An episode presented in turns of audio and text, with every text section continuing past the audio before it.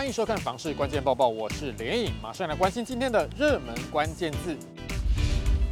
今天的热门关键字就是房贷补贴。从六月份开始，有一连串的民生相关政策要上路，其中也包括房贷补贴开放申请。我们来看看有哪些新制。首先，跟民生最相关的就是六月一号开始实施下月电价。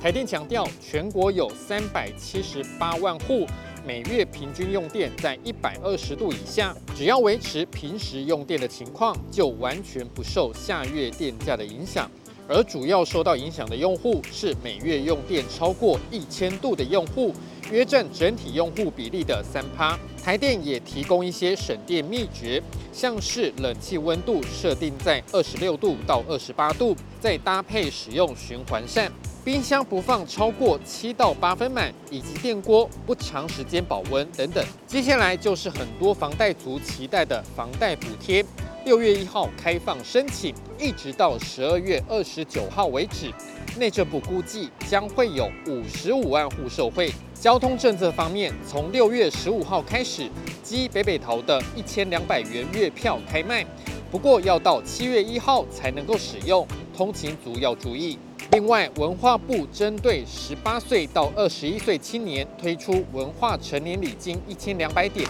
在六月六号开始，只要用手机下载文化币 APP，完成注册登记以及身份验证，即可领取，并且立即可用。体育署今年也会针对十六岁到二十二岁的年轻人发放五百元的青春动资券，从六月一号就可以领取。接下来这两个政策跟自用车相关。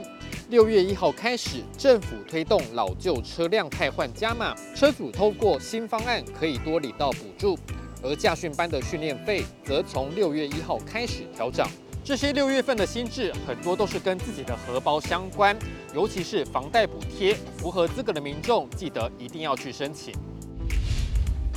今天的精选新闻，我们首先来看到台中房市的交易量明显下滑。中信房屋延展市根据实价登录资料统计，今年第一季台中市各行政区的交易量与去年同期相比，海线地区可说是重灾区，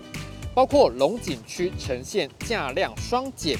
梧栖区的预售成交量更是从六百三十五件大减六十四点九趴。这也使得梧栖区成为全台中市交易量衰减最多的行政区。接下来看到台北市的房地产交易动态，知名的台北市 A 级办公大楼星光中山大楼日前委托商仲第一太平戴维斯公开标售四楼到十七楼，底价是六十八点八亿元，最后由金地远实业以七十二亿多元得标，溢价率是四点六七趴。换算每平单价大约是一百零八万元，这也成为今年以来最大笔金额的商用不动产交易记录。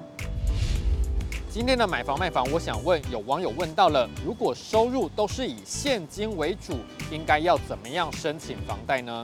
这位网友说，最近想要买一户中古屋，想要申请房贷五百万。但是他的工作都是现金收入，想请问大家哪间银行可以乘坐呢？有人回答，还是有些银行愿意乘坐这样子的案子，但建议这位网友先做监流，例如在银行存一笔钱，然后那些钱进进出出大约半年左右。你对于这样的问题还有什么的看法呢？也欢迎在底下留言一起讨论。如果想知道更多的房市资讯，也欢迎点击底下资讯栏的连接。感谢您的收看，我们再会。